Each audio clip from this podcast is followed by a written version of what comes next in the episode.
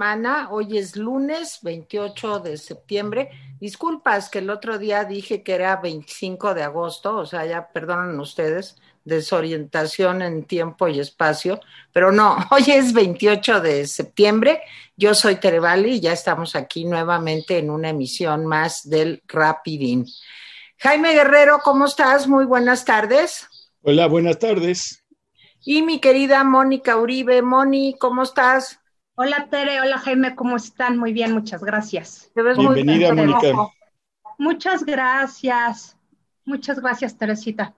Bueno, pues órale, a darle, Jaime. Bueno, este, la mañanera de hoy que duró un poco más de dos horas, quince minutos. Sí, qué cosa. Este, miren, realmente si uno va a tener un populista este, autoritario, pues ojalá que tuviéramos uno como Fidel Castro, ¿no? Un hombre instruido, que hablaba fluidamente, que sabía improvisar, etcétera. Digo, si uno se va a tener que chutar dos horas o más, porque cada vez son más largas las mañaneras. Recuerden que al principio las mañaneras la, frisaban la hora y ahora pues son más de, eh, eh, más de dos horas. El jueves, pues tres horas. En fin, entonces, eh, pues qué desgracia que tengamos este, eh, este, este tipo de, discursos en donde durante dos horas, quince minutos se dijo bien poco. ¿sí? Pero bueno, a ver, eh, primero empezamos con las malas noticias, como ya es habitual. Quiero decirles que en el corte semanal del COVID en México, los contagios subieron, ¿sí? Después de dos semanas de retrocesos. La semana anterior a la que acaba de pasar hubo 29.282 y la semana pasada 32.654. O sea, un poco más de 3.000 casos más. Las muertes también se incrementaron luego de seis semanas a la baja. Pasaron de 2.672 a 2.937. Quiero decirles que en el corte del fin de semana, viernes, sábado y domingo, hubo 14.860 contagios y 991 muertes. Eh, pues el país, eh, los países más afectados, por supuesto, son India, Estados Unidos, Brasil, que tienen contagios y eh, muertes pues muy, mucho mayores que la nuestra, pero la diferencia es que ellos hacen muchas más pruebas. Acabo de leer que eh, nosotros hacemos 1.28 pruebas por cada 100.000 habitantes, mientras que el promedio de los 10 países más afectados es del el 10% por cada 100.000 habitantes. Entonces, realmente estamos haciendo un décimo de las pruebas. Bueno, pues quiero decirles que hoy es el Día de la Acción Global por un aborto legal, seguro y gratuito. Y hay diferentes manifestaciones de mujeres alrededor del mundo Manifestaciones que yo apoyo completamente, ¿sí? Me parece que es un derecho de las mujeres a decidir sobre su propio cuerpo. Les voy a leer un pequeño fragmento de lo que decía la recientemente fallecida jueza Ruth Bader Ginsburg, ¿sí? de la Suprema Corte de los Estados Unidos. Dice, decía, el aborto es algo fundamental para la vida de una mujer, para su dignidad, es una decisión que debe tomar por sí misma y cuando el gobierno controla esa decisión por ella, está siendo tratada como menos que una persona adulta responsable de sus propias decisiones. Bueno, en otro tema, en abril del 2020, el mes más complicado en términos económicos y laborales, se perdieron 12 millones de empleos ¿sí? Hasta el corte de agosto, o sea, hasta el último día de agosto, ya se han reincorporado 7.8 millones, ¿sí? Es decir, ya nada más hay, y nada más, entre comillas, un poco más de 5 millones de personas que no tienen empleo, que no han recuperado su empleo, ¿sí? Algo así como el 35% del total eh, de los que perdieron su empleo. Como dato, hay que decir que muchos de los que están regresando al empleo pues están regresando en peores condiciones laborales y salariales. Eh, me entero que en algunos lugares, por ejemplo, en algunos restaurantes, pues para no despedir a, las personas, eh, toman una parte de la planta una semana y luego otra parte otra planta. Y como dicen los trabajadores y los empresarios que, tienen ese problema, pues es mejor hacer eso que dejar en desempleo a la gente, cosa que tienen razón. Y bueno, en materia de seguridad, con el reciente asesinato de 12 personas que ocurrió este fin de semana en un bar de Guanajuato, suman eh, en Guanajuato 15 de las 48 masacres registradas en México durante 2020. ¿Sí? Ya, ya saben que dice el presidente que ya no hay masacres, pues bueno, eh, los medios han contabilizado, los medios y los expertos han contabilizado 48 masacres ¿sí? en 2020, solo en 2020. ¿sí? La última, esta de un bar en donde un comando entró y disparó indiscriminadamente. En fin, meseros, bailarinas, eh, gente que llegaba, que no tenía nada que ver. En fin, hoy el presidente nos deleitó con más de una hora de sus 100 compromisos, ¿sí? que ya cumplió según el presidente. Entonces, y eso fue por una pregunta y dijo, si no es ahora, ¿cuándo? Bueno, pues todos los días, digamos, ¿no? Entonces, ese es uno. Eh, ya incluyó en la lista de obras que está presentando la del bosque de Chapultepec y va y nos amenaza, perdón, nos promete que va a incluir las del lago de Texcoco. Habló de Ayotzinapa, habló medio forzado, pero habló, habló de los fideicomisos y por supuesto dijo que pues ya prácticamente había cumplido todos los compromisos, ¿sí? Y adelantó que habrá una buena noticia sobre el avión presidencial. Eh, Mónica. Bueno, buenas noticias del presidente, pues no, no hay tales. Bueno, sobre lo de Ayotzinapa, mm, habló, habló como muy enojado, muy, no sé, o sea, lo percibí muy distinto en el tema de Ayotzinapa. Eh, sí, eh, lo que preocupa es esta situación. A ver, si sea una, una investigación que los deudos no están satisfechos. Ese es el punto. Que la gente no está satisfecha con la investigación que se hizo en tiempos de Peña Nieto y se habla de un crimen de Estado. Personalmente, creo que lo de crimen de Estado es mucho. En tanto el hecho, el crimen de Estado es no haber dado justicia. Ese es el verdadero crimen de Estado, a mi juicio, es lo que yo.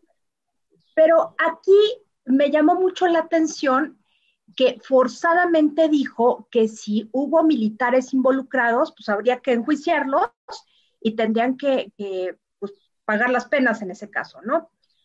Y esto esto me pareció hasta cierto punto sano, porque de alguna manera fue eh, como decir, sí, el ejército le estoy dando toda la aprobación. No sabemos si esto en los hechos vaya a ser real, no lo sé. Pero este, si hay militares metidos ahí, pues van a tener que pagar las consecuencias. Habló también de, este, del fiscal de aquel entonces, de, no de García Palomino, de Tomás Herón, que si estaba en Israel, que si había estado en Canadá, que si había terminado en Israel, que si iba a hacer una comunicación al gobierno israelí para que lo deportaran a México y todo este tipo de cosas, ¿no?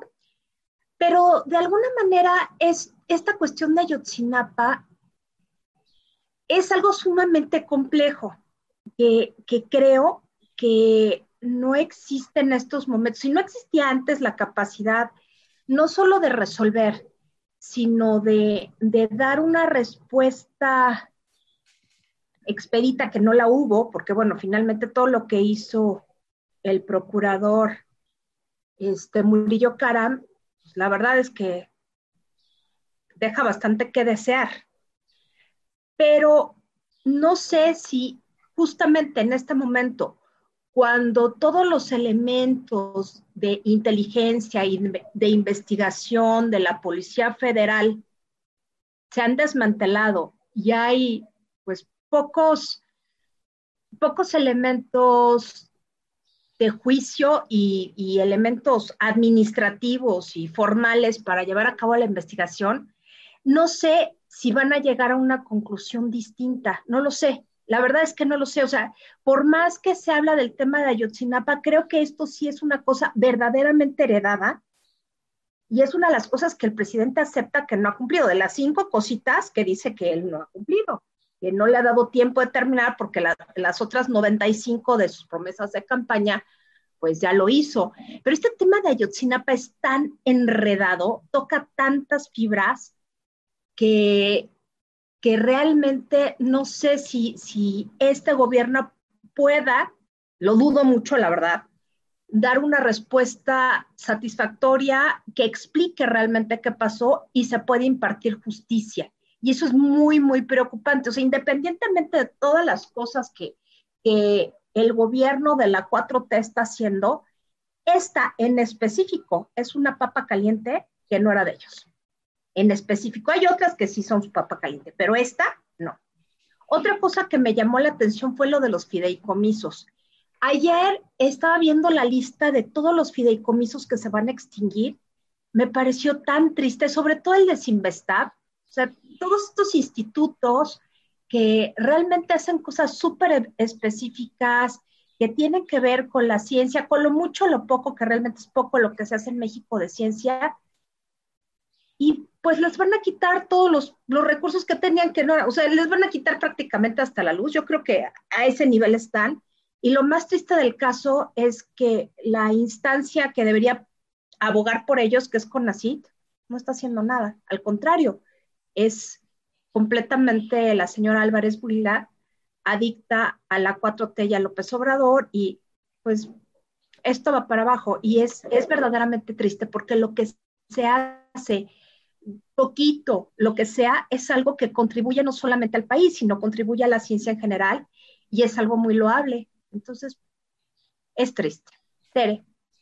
Pues miren, eh, a mí, digo, me llamó mucho la atención lo de la hora que se aventó con sus 100 compromisos cumplidos, porque no estaba en el programa, o sea, si recuerdan, o al menos digo, no vaya a ser que yo ya esté muy loca cuando lo veo, pero todo fue producto de una pregunta. Y entonces dijo, ah, no venía preparado y ahí les va. Y hasta en la pantalla salía y estaba muy emocionado oye, una hora para echarse loas. O sea, realmente es lamentable.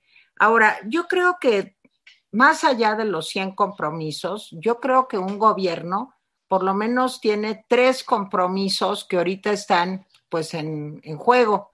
El primer compromiso es garantizar la salud de los gobernados, o sea, hasta donde es posible, sobre todo en situaciones de endemias o de pandemias. Eso no está garantizado.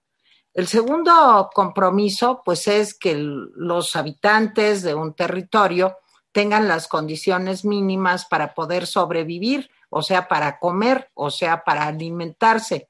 Eso en este momento tampoco está garantizado. Escuchaba yo, seguramente ustedes lo vieron también, el despido de, nada más para abrir boca, de 650 sobrecargos, de 650 sobrecargos entre hombres y mujeres de Aeroméxico.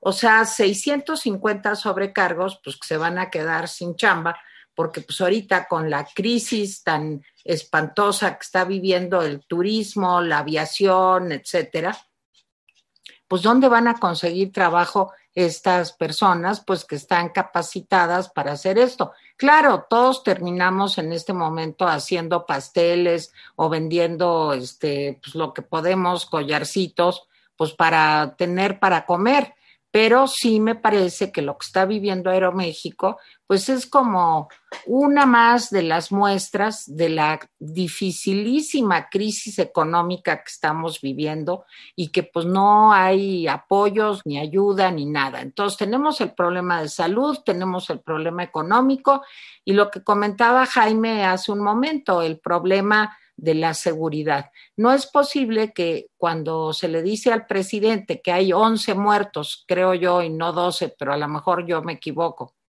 en el asunto de Guanajuato, este, pues el presidente dice que, que vamos bien, vamos bien, es su respuesta.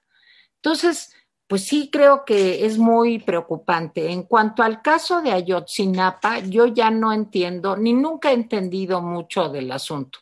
Supongo que se hizo la mala investigación desde el inicio, supongo que hay muchos errores, supongo que este, pues los cuerpos, bueno, los restos casi mitocondriales de los cuerpos que se han encontrado, pues son dos o tres, pero pues que el problema de los 43 desaparecidos continúa siendo exactamente igual.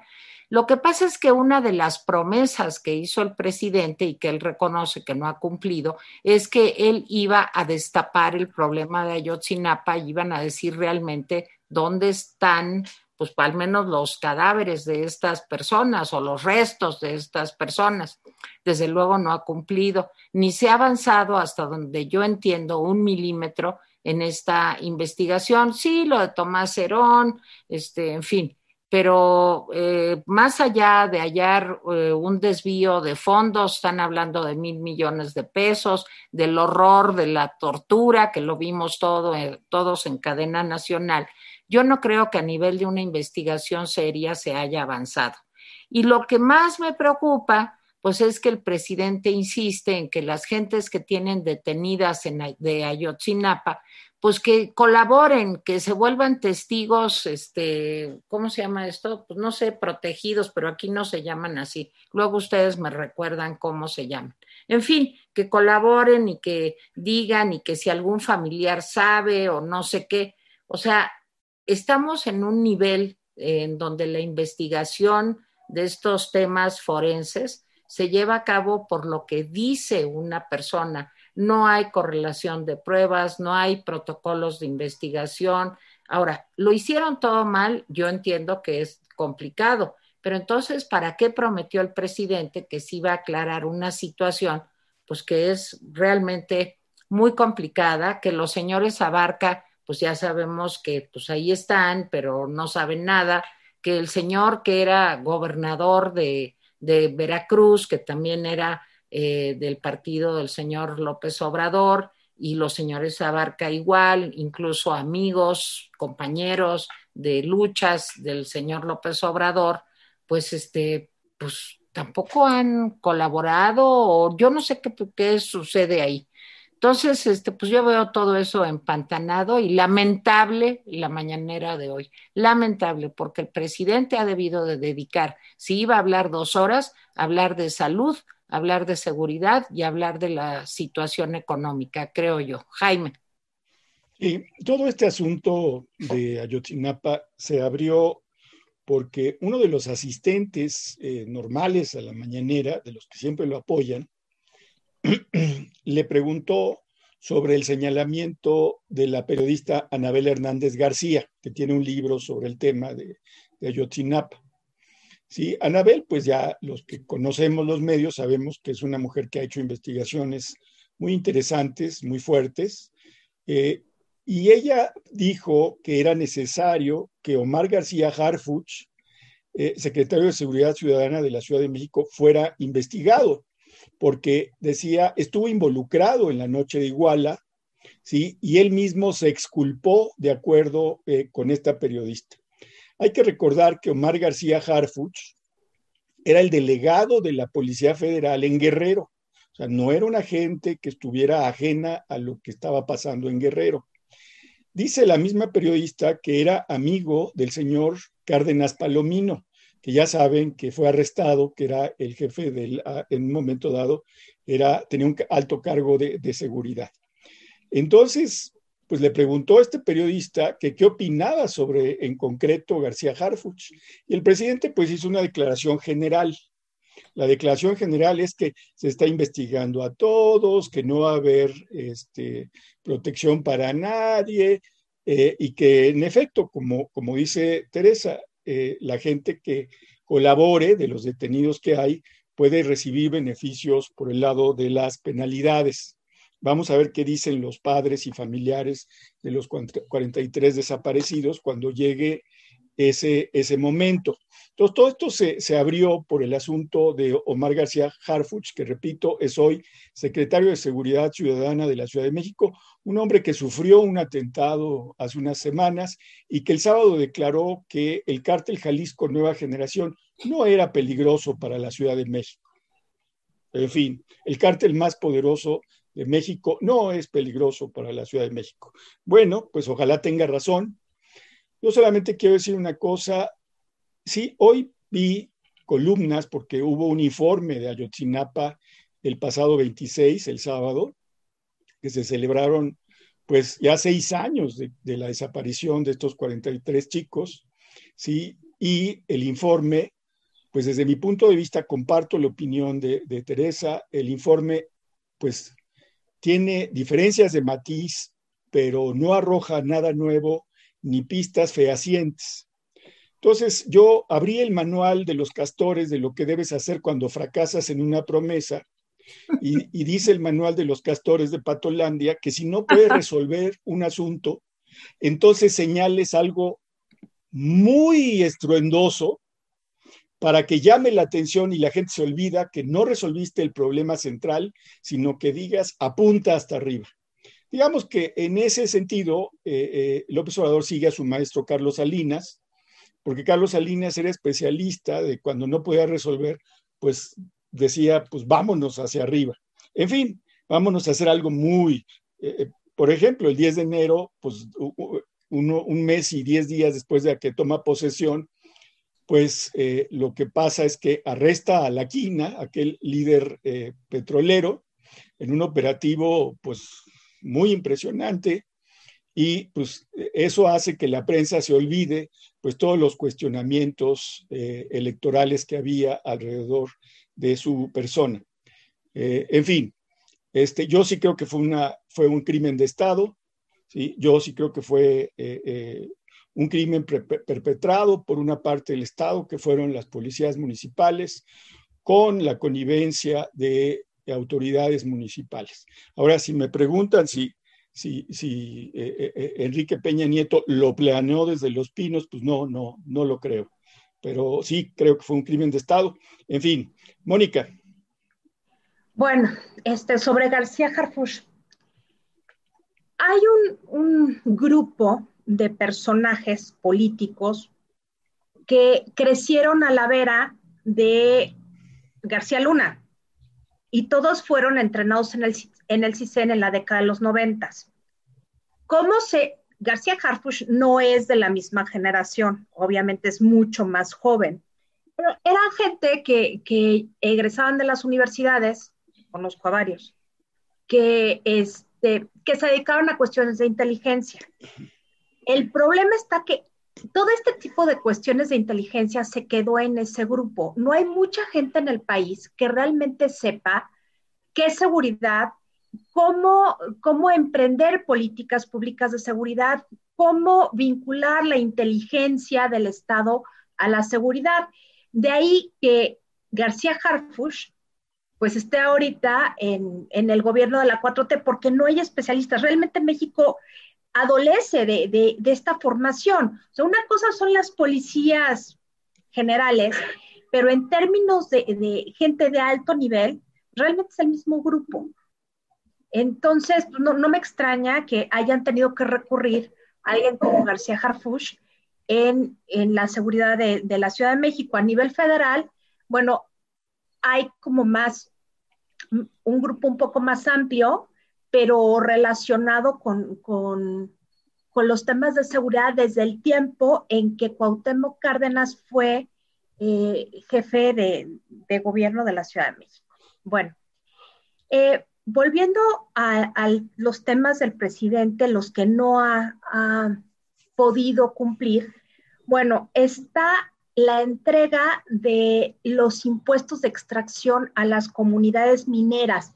Yo creo que esto es muy importante, la atención a los grupos mineros, más, que a los grupos mineros, sino a las comunidades en donde se instalan empresas mineras, yo creo que deberían recibir una atención muy particular del Estado y también de, las mismas empresas porque son trabajos verdaderamente difíciles, de altísimo riesgo y que también tienen otro efecto colateral que es la contaminación. Entonces, bueno, espero que quiera hacer algo el presidente en este sentido, pero como anda tan amiguito de Bayeres y anexas, pues quién sabe. O sea, también dudo que lo haga. La cancelación de los fideicomisos, pues ahí va, ¿no? Con los fideicomisos. Y bueno, ahí va otro tema de administración pública, de temas selectos de administración pública. Dijo que le falta la descentralización de las secretarías de Estado. No señor, no es descentralización porque no está mandando la función en tanto funciona a otro lado, sino está mandando a las personas, las oficinas y las funciones a otro lado y se llama desconcentración. Yo insisto en que el presidente verdaderamente no sabe de estas minucias que debió haber estudiado, porque según esto estudió ciencias políticas y administración pública, pero pues esto creo que no se le dio. Me parece que eh, este proceso no se va a llevar a cabo nunca, por más que lo han intentado, incluso eh, velada o abiertamente el presidente como que le ha como que ha presionado a Esteban Moctezuma, según se leen columnas, para que empiece con la desconcentración a Puebla, que se supone que es a donde se iría la Secretaría de Educación Pública, pero realmente es como una fantasía animada de ayer y hoy, porque a la mera hora eh, un gobierno de tipo presidencial, con división de poderes tripartita, en realidad necesita tener a la gente, a los secretarios de Estado, porque los secretarios de Estado no, y las secretarías no tienen personalidad jurídica propia, sino su personalidad jurídica depende del Ejecutivo. Entonces, eh, pues es, es, un galimatías y tendría que hacer una reforma, más bien abrogar la ley orgánica de la Administración Pública Federal y hacer una nueva para poder hacer todo lo que quiere. Entonces, pues es algo complicado porque la administración pública, como estaba hasta hace dos años, había tenido un proceso de evolución importante desde la década de los 70, en donde el gobierno mexicano estaba cumpliendo poco a poco con los estándares internacionales de la disciplina de los institutos de administración pública del mundo. Básicamente seguimos al francés, pero eh, pues parece que en este gobierno no hay ningún interés porque la administración pública, o sea, se desarrolle de una manera pues, más natural y más moderna. finalmente, las funciones ya estaban y, por ejemplo, es muy claro, en el, en el Instituto para devolverle al pueblo, al pueblo lo robado, pues era el, era el SAE de, de Hacienda, o sea, es nada más el cambio de nombre, pero está generando las nuevas funciones y, y la idea de instituto, pues genera problemas de, problemas técnicos administrativos que no son tan fáciles de resolver. Eh, cuando habla el presidente de otra cosa que no ha podido cumplir, que es el impulso a las ay, perdón, alternativas energéticas, pues la verdad es como de risa porque es justamente lo que no está haciendo, impulsar este tipo de cosas y está clavado en la idea de vamos a utilizar el carbón y los combustibles fósiles, de hace petróleo, y se dedica a invertir en una refinería que parece barril sin fondo, que es dos bocas. Entonces, realmente yo creo que, que de lo que dijo que ya cumplió y de lo que no ha cumplido, es, es fantasía en muchos sentidos. Pere. Sí, bueno, este, pues desde luego que es fantasía, pero en, el peor sentido, o sea, yo no dudo que haya habido algunos avances y que no entiendo bien en qué, ¿verdad? De cosas importantes. Pero sí, no entiendo, o sea, pero bueno, quiero a dos años de su gobierno, pues no ser, este, digo, una loca que diga que, que todo está fatal o lo que sea. Desde mi punto de vista, pues eh, ahora sí que hay 90% de desgracia y 10% o 1% de aciertos. Ese es mi punto de vista. Pero yo creo que habría que estudiar con detalle para poder hacer una evaluación seria, pues, de lo que ha hecho este señor. Pero eh, dice, ustedes saben que todavía le faltan cosas, afortunadamente. Una es la descentralización del gobierno federal. Yo espero que de veras no se haga esta barbaridad, porque bueno, costaría un dinero que no tenemos como para mandar la secretaría. ¿Se acuerdan que cultura, bueno, claro, lo que queda de cultura, que es muy poco, se iba a ir a Tlaxcala y que Pemex se iba a ir a Campeche y, y uh, puras loqueras. Bueno, afortunadamente sí, ahí hay un pendiente que yo deseo con todo mi corazón que no cumpla esta promesa. La otra promesa que dice pues, que ya prácticamente lo tiene listo es eliminar todos los fideicomisos. Por eso estamos como estamos. O sea, ayer me dio mucha tristeza y al mismo tiempo mucha alegría. Un jovencito ganó la Olimpiada de Matemáticas. Ni una felicitación, ni un... De veras es un esfuerzo que no se pueden imaginar. Jaime lo conoce bien, porque la hija de Jaime, Siobhan, pues fíjense que ella ganó una Olimpiada de Biología, si no recuerdo mal, hace unos años en Suecia, y de veras fue este, pues un momento pues, de gran orgullo para México, para los papás, para, en fin, imagínense lo que es ir a competir mundialmente a un país van todos los jovencitos y jovencitas del mundo y te ganas el premio, o sea, te ganas la Olimpiada. Entonces ayer salió que este, pues que un chavito, Tomás, si no recuerdo mal el nombre, se me olvida el apellido, había ganado la Olimpiada de Matemáticas. ¿Y quién creen que lo felicitó? Guillermo del Toro. Guillermo del Toro, que siempre ha estado pendiente de apoyar a los niños para que puedan ir de viaje, para que puedan cubrir los gastos. En México no le dan la menor importancia. ¿Ustedes creen que alguna mención en la mañanera para este jovencito que frente a la adversidad todavía está mostrando su capacidad, su destreza, su entrega al estudio? Nada, porque eso no, no existe. Bueno, la otra es este, que, que está pendiente impulsar fuentes eh, de energías renovables híjole, pues no lo veo por ningún lado, la, la necedad de dos bocas, inundado, este, los problemas que, que existen de, de, suministro de energía, porque pues, la idea del presidente es que tanto Pemex como la Comisión Federal de Electricidad vuelvan a ser un monopolio como hace 40 o 50 años. Eso es lo que está buscando contra viento y marea, independientemente de la quiebra de Pemex y de pues la situación muy endeble de la Comisión Federal de Electricidad. Le queda pendiente también ese asunto.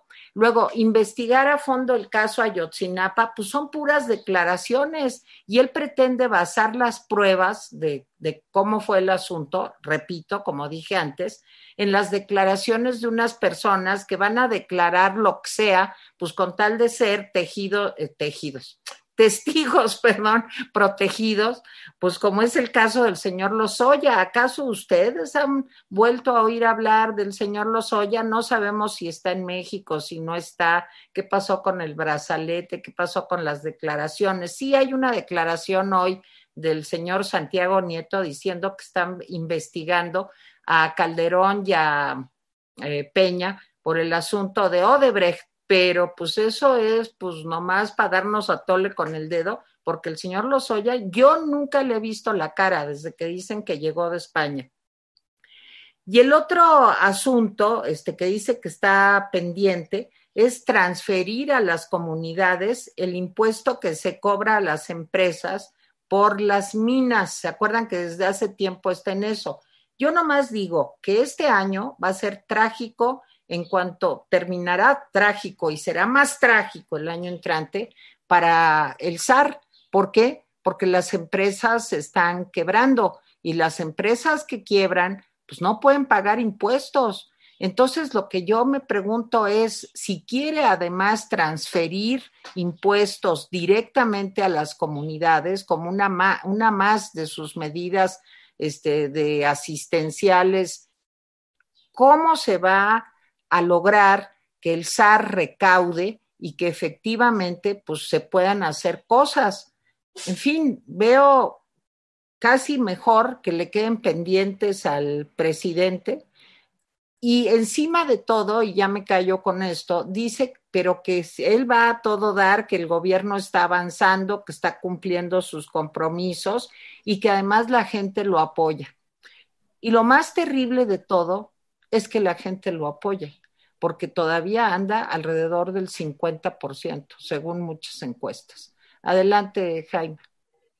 Bueno, Tere dice que no le ha visto la cara a Lozoya, pero ¿qué tal Lozoya le ha visto la cara al procurador y al presidente?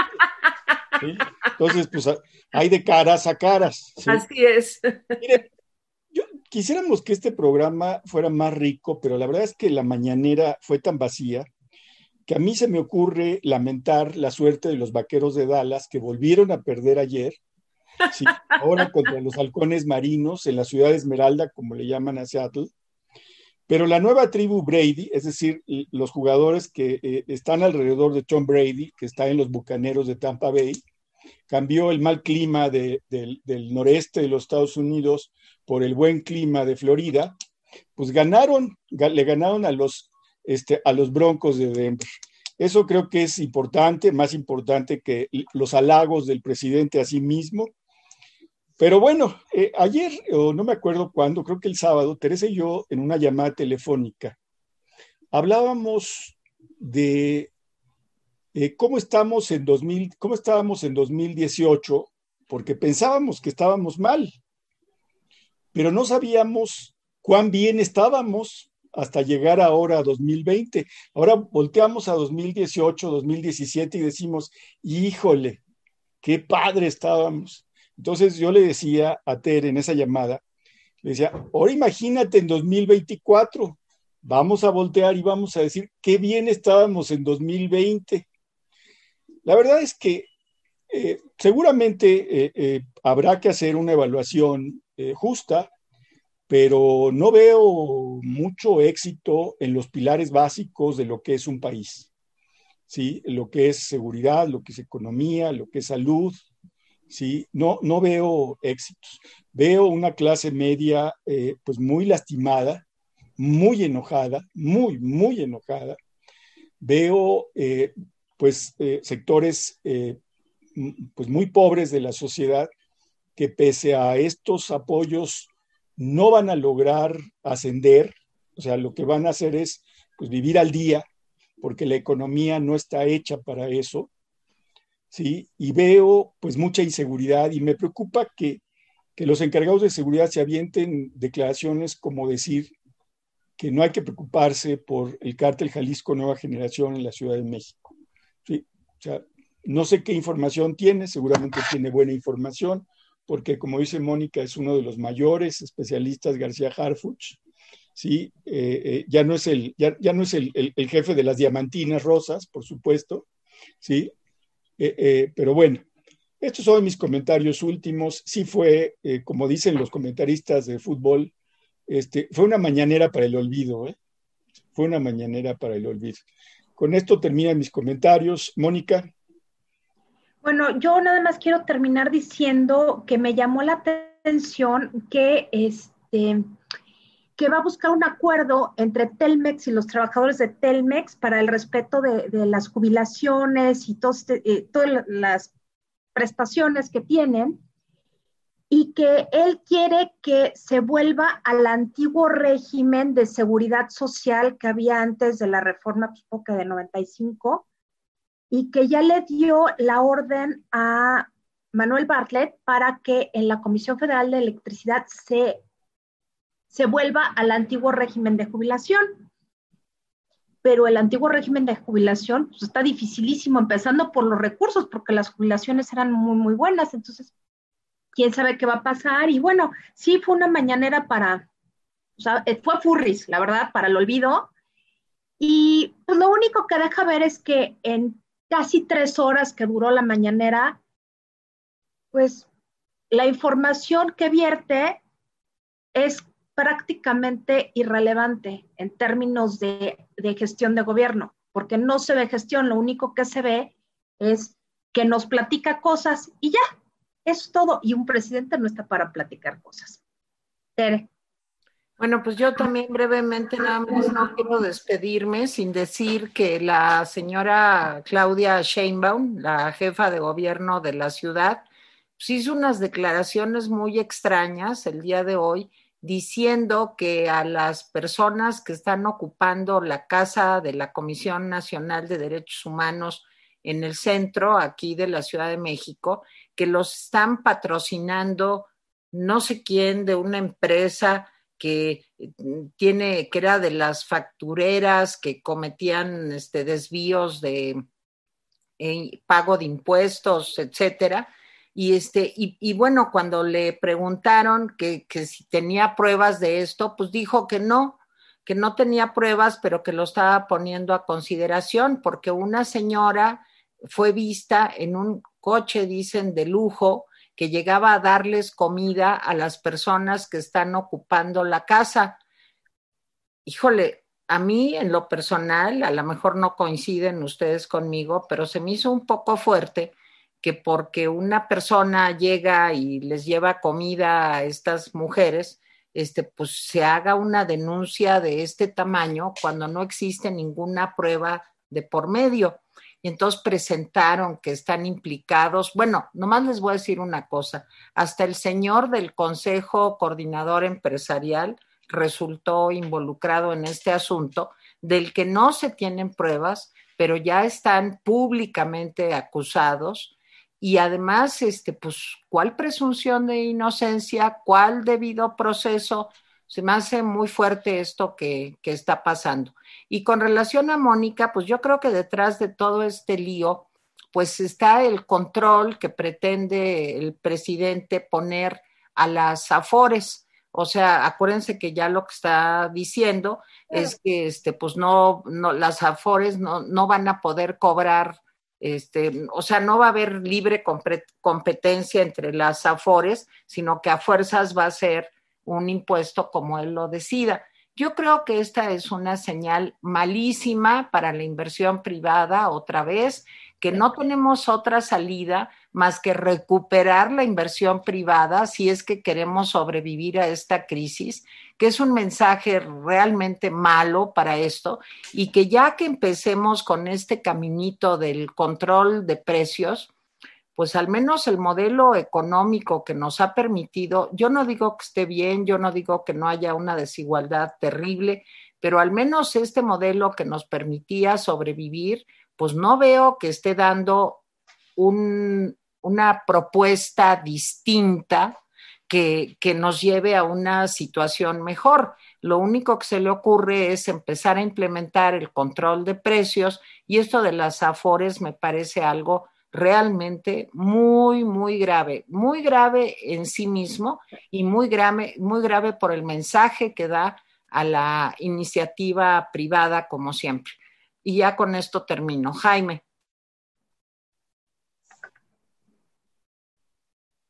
Leo comentarios del viernes, algunos comentarios. Eh, Jesús Calzada dice, vergüenza le debería dar a la jornada, después de haber sido un periódico muy crítico en contra de otros gobiernos y ahora resulta que no. Laura Hernández, hay que agregar que también ve como enemigos a los científicos. Pues en efecto, pero no solamente los científicos, o sea, para, para el presidente los apoyos que da son cultura, seguramente también son ciencia. Entonces, ¿para qué le das a consentidos del régimen pasado científicos que habían dedicado 30 años de su vida a investigar? ¿Para qué les das dinero? No les des becas. O sea, en fin, estoy totalmente de acuerdo este, Laura. Silvia Muñoz dice, las mañaneras son la apariencia de que trabaja para no trabajar y seguir en permanente campaña para dividir, confundir, generar caos, violentar, agredir y cultivar egos, sobre todo el suyo. ¿eh? eh da MM. Predicción. Eh, Suprema Corte de Justicia declarará inconstitucional la solicitud de consulta de AMLO el juicio de 18 años queriendo ser presidente y que sea incapaz de presentar una solicitud tan obviamente débil. Eh, Rafael Hugo Pérez, quiero comentarles mi experiencia en Facebook. Hice mi propia consulta popular. La pregunta, ¿qué estima urgente que a AMLO se le efectúen exámenes psicológicos? El número de reacciones y comentarios han superado en cada página a los 650 que firmaron el documento que, la que el doble K menosprecia sí, en efecto, hay mucha gente que opina que sería importante eh, hacer este, no solamente con este presidente, sino en general con los altos funcionarios, con los funcionarios de, seguridad, de justicia, etcétera. Sí, eh, maestra. Oye, aprovechemos para recomendar mi artículo, ¿no, Jaime? Adelante, Tere. bueno, pues hoy en etcétera tengo un artículo, miren, la semana pasada escribí sobre si se compartían rasgos sociopáticos y compartía el presidente rasgos sociopáticos. Y el de esta semana es si comparte el presidente rasgos esquizofrénicos. Este, léanlo, está en etcétera, lo tengo también subido en mi Twitter, que es arroba vale 2012. Gracias, Jaime. Sí, eh, el, artículo se llama Es o se hace, pero no es de lo que ustedes están pensando, porque de eso que están ustedes pensando sí es, pero Tere se refiere a otra cosa, ¿sí? Así es. Eh, Eduardo Lozano, por favor, ahórrense el ridículo de siquiera darle cinco segundos al dióxido de cloro como tratamiento de algo, ya no digamos una enfermedad que es 80% de los pacientes se curan con medicamentos sintomáticos. Eh, eh, maestra Aguirre, ¿y como para cuándo pensarán judicializar a los normalistas que bloquearon los trenes? Digo, debe ser parejo en la aplicación de la ley, ¿no? En efecto, porque si ya se tienen las fotos y, los nombres de quienes vandalizaron el centro, pues la lógica es que empiecen a, proceder legalmente contra, contra todos, ¿no? Este, Carlos Rojas, ¿qué opinan de la renuncia de los subdirectores de la Conagua? Pues es fatal que el, argumento haya sido que eh, básicamente que eran panistas. Algunos de ellos eran gente que llevaba no, no años, sino décadas en la Conagua, que tenían amplia experiencia.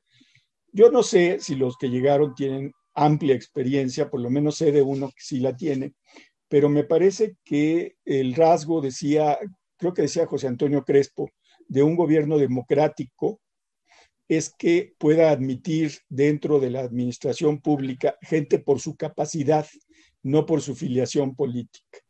¿Sí? Entonces me parece eh, fatal. Ángel Bertis, eh, hola Speed Boys and Girls, es un gusto oírlos. Hay que comprar la mesa para que al menos una vez por semana esté el equipo completo y se pueda resumir la semana. Pues no es mala idea. ¿eh? No, no es mala idea. Leo los comentarios de hoy. Saludos desde Saltillo, Morelia, Guadalajara, Ciudad de México, Querétaro, Coyoacán, Aguascalientes, Los Ángeles, Alemania, Costa Rica, Tlanepantla, Colima, Estado de México, Hidalgo y Reynosa. Eh, Delia Patricia, ¿ya saben si se va a declarar anticonstitucional la consulta? No, no sabemos, todavía no hay la reunión. Bullet, eh, yo Castro al. Ay, qué horror. Qué horror. las predicciones, eh, la, eh, la agenda rapidín sobre la cosa pública. Lucía Elena Silva, Jaime, yo creo que el PG tiene la culpa de los 43. Él impuso a Barca de, gobernador. No era gobernador, era presidente municipal. Era presidente municipal, pero sí tiene que ver con, o sea, Abarca sí era cercano a López Obrador, eso es un hecho él lo propuso para que fuera presidente municipal. Incluso hay fotografías de López Obrador apoyando a los Abarca, bueno, Abarca, señor, en, en la campaña para la presidencia municipal. Bueno, eh, Benito Martínez, seguramente AMLO castigará solo a militares rasos, chivos expiatorios. Rosalba Sánchez, abrazos, no balazos. Pregunten a las familias de Guanajuato de la masacre y qué dice el gober pues lo que yo decía, ¿no?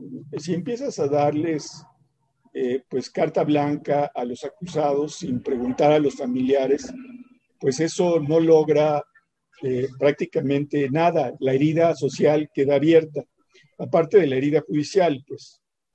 Eh, Ronald Ferrera, la cancelación de los fideicomisos es un crimen contra la nación.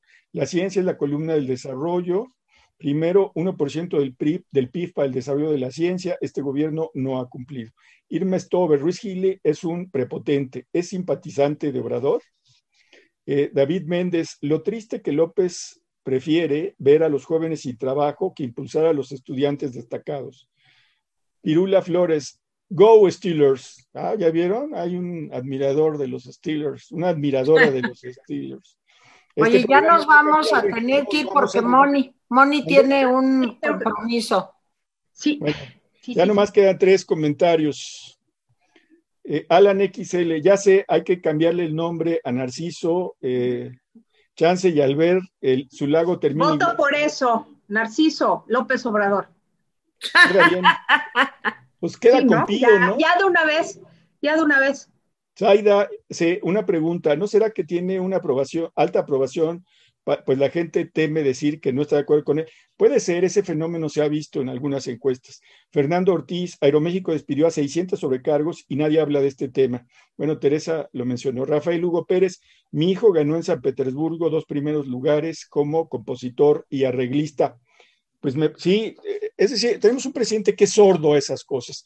Y yo me despido porque Mónica tiene que irse corriendo, corriendo, corriendo. Gracias, Mónica. Gracias, Tere. Gracias, gracias. Gracias, un beso a todos. Gracias por habernos acompañado. Hasta mañana. tenemos una sorpresa, Jaime y yo, para el sábado. Mañana les decimos, estén pendientes. Órale, bye.